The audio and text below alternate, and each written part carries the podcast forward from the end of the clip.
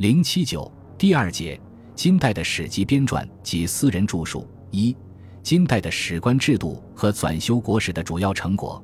金仿宋辽的史官制度，设立国史院，内设兼修国史、修国史、同修国史等职，还设有编修官、检阅官、辽史刊修官等。又将著作局立于秘书监，设著作郎、著作左郎等官长修日历。其尚书省还常设修起居注官多员，后又特设记注院专修起居注。史官修国史的门类也同前代一样，有起居注、日历和实录，但这些史书俱已散失，其历朝实录的撰修情况尚可考见一斑。有记一代，既有实录十部，即祖宗实录。太祖实录、太宗实录、熹宗实录、海陵实录、睿宗实录、世宗实录、显宗实录、章宗实录、宣宗实录，这些实录原始犹存，成为元修金史的重要史料来源。其后散失，内容无从考知。但从《金史完颜续传》记载的祖宗实录的有关内容看，金朝实录的编撰还是十分详尽的。完颜续是穆宗第五子。十六岁即从军征战，太宗即位后参与政事，历任尚书左丞、左丞相兼修国史、领刑台尚书省事等职。今时本传承其好学问，国人呼为秀才。金兵客变，完颜绪前往劳军，宗翰等人兼其所好，答曰：“为好书耳。”遂在数车而还。天会六年，太宗诏求祖宗遗事以备国史。命完颜绪耶律狄越长之，然女真人在兴起之初，既未有文字，亦未常有记录，故祖宗遗事皆不载。完颜绪等人修史最感缺乏的，恐怕就是成文史料，因此访问先人遗事就显得十分重要。完颜绪等在宗翰访问女真老人，多得祖宗遗事的基础上，于黄统元年撰成《祖宗实录》三卷。记录了金十族以下十地事迹，凡氏族均说明某部、某水、某乡、某村，以示区别。而金先祖在与契丹人往来征战过程中，诈谋诡计，悉无所隐，故所举贤得其实。元修金史中，西辛和诺克、萨克达、乌春毕拉、罕都、伊克等人的传记中，地名不明，村名详尽。可能得益于完颜绪等人所修的实录。二，金代对辽代历史的编修。金灭辽后，曾两次编修辽史。第一次是熹宗皇统年间，熹宗崇儒好学，皇统元年二月祭孔子庙后，曾对臣下说：“朕初年犹亦不知治学，岁月余迈，深以为悔。孔子虽无位，其道可尊，使万世敬仰，大凡为善。”不可不免学，自是颇读《尚书》《论语》《五代》《辽史》诸书，或以业继焉。在这种免学动机的支配下，开始了辽史的编修活动。先是辽之遗老耶律固首先进行了辽史的编修工作，后由萧永琪继之。今是萧永琪传说，广宁耶律固奉诏一书，辟至门下，尽传其业，故卒。永琪率门弟子扶其衰丧，故作辽史未成。永琪继之，作记三十卷至五卷，传四十卷上之。根据《金史·熹宗本纪》的记载，这部辽史是黄统八年四月完成的，其总卷数为七十五卷，恰与耶律演《黄巢实录》的卷数相近。因此，萧永琪辽史可能是在《黄巢实录》基础上修成的。张宗时闻风欲兴，因命臣下重修辽史。大定二十九年，命参知政事宜剌吕提供刊修辽史，同修国史党怀英、凤翔府志中豪宇为刊修官，应奉翰林文字一腊义、赵峰等七人为编修官。此时辽王已近六十年，载籍散失者亦多，以老帅皆误故，因此进行了广泛的资料收集活动。凡民间辽史碑铭墓志及诸家文集，或记忆辽旧事，悉上送官。太和元年，又增加编修官三员，诏分记、志、列传。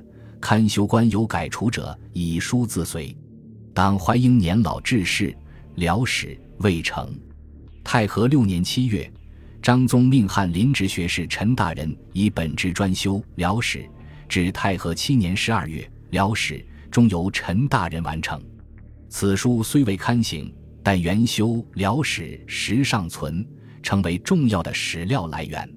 三、金代的私人史学论著。金代私人史学论著远胜于辽代。清代金史学家施国奇指出，金子天绘至明昌年间，文质彬彬，才人未起，在朝在野，是有著述。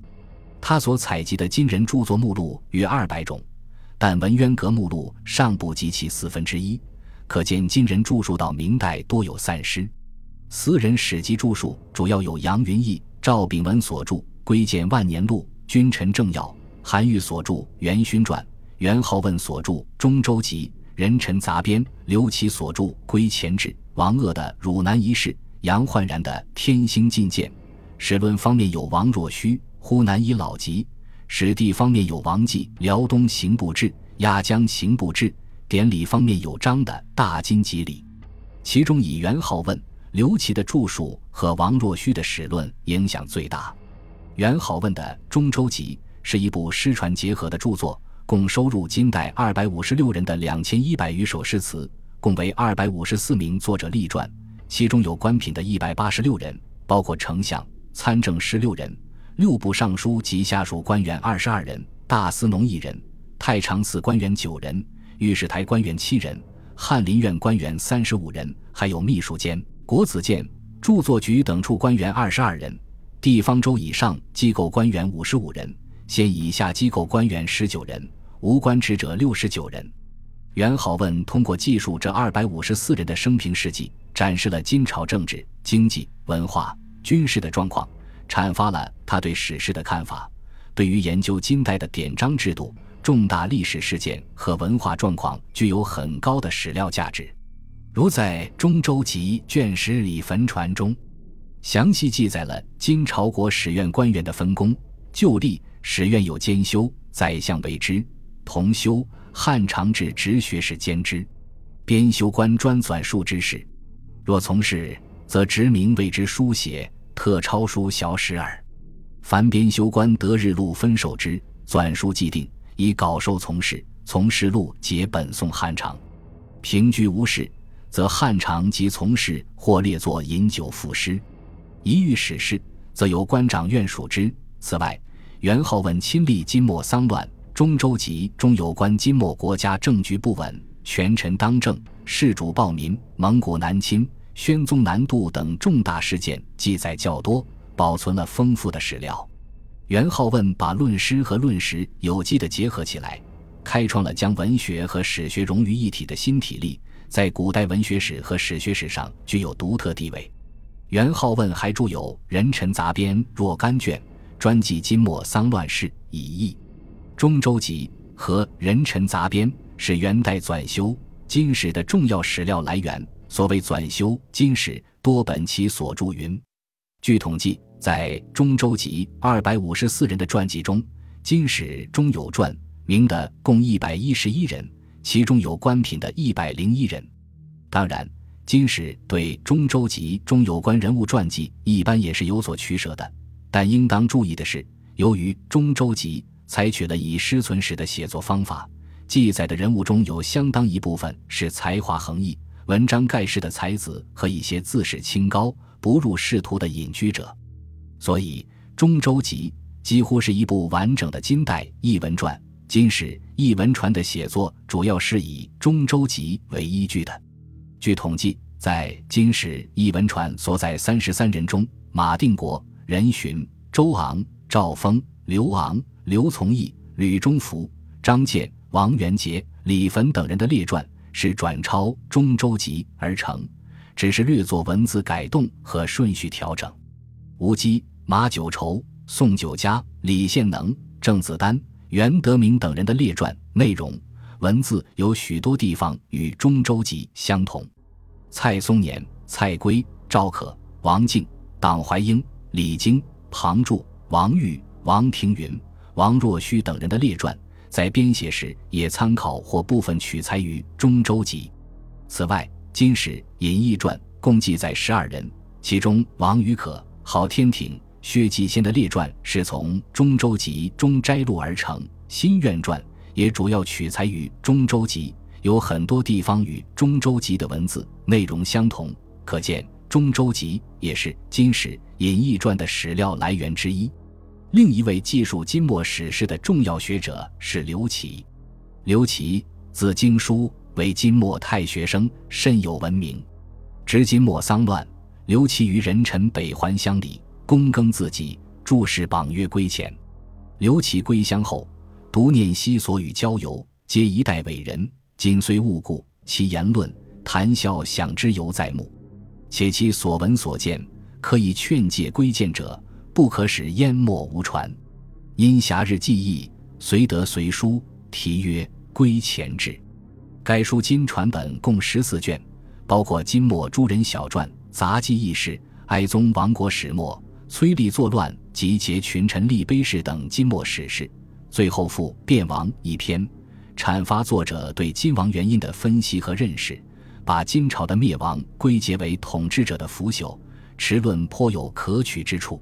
刘琦的《归前志》被《四库全书》收入小说类，云：人臣之变，其在汴京，目击事状，记载须得其实，与金末书多有足争，因此言今史者必举此书。可见《归前志》具有较高的史料价值，元修金史多采用焉。金代史学家王若虚的史论在金元之际有独到之处。王若虚，字从之，又颖悟。卓成安二年，经义进士，调福州录事，历管城、门山二县令，皆有会政。至满，老幼攀送，数日乃得行。用荐入为国史院编修官，迁英奉翰林文字，勋为著作郎，参与张宗、宣宗实录的编撰。仕至延州刺史，入为直学士。崔立作乱，王若需拒绝为其建功德碑。今王微服而归隐，卒年七十。著有《湖南医老集》四十卷，其中辩证经史诸书的凡三十三卷，《史记》辩惑、《诸史辩惑》、《新唐书辩惑》等是其史论的代表作。王若虚的史论摆脱了北宋以来义理学的影响，在德运之争喧嚣的金代，一反世俗之见，提出语为史书实录也。《归前志》卷八也说，王若虚主张史为实录，贵不失真。这种唯实思想是同义理之说有本质区别的。他反对于褒贬名义里的史学思想，在军事事变中批评程颐、范祖禹，要求司马光在《资治通鉴》中贬斥魏征不死于建成之难，而反是唐太宗，有违忠臣不是二主的封建伦理的迂腐思想。批评左氏、杜预、胡安国把史料中偶尔缺一人名的现象。当作圣人垂训的毅力来妄加发挥的做法，提出一切一说不近人情者，虽托以圣贤，皆当慎取，不可轻信也。他在对待史料上坚持考证的态度，在史书编纂上坚持为其事宜的方法，反对义理派史家不顾史料真伪，只顾发挥义理，讲究所谓书法的做法。顾元好问称王若虚颇讥宋儒经学，以庞千元引为夸。而史学以探则幽隐为功，清人施国奇也指出，今既是大夫多喜陶虚养名，高自位置，假借于道学，古没于禅机。赵贤贤、李平山其著也，求其潜心砥砺，本经史通鉴之学为指归，生平不演太极图，不作葛藤语者，为王忽难为然。尽管王若虚的史论中还有不少缺点，如区分正论的思想等。但在治史方法上，他反对义理之学，崇尚实事求是态度，在金元之间是十分罕见的。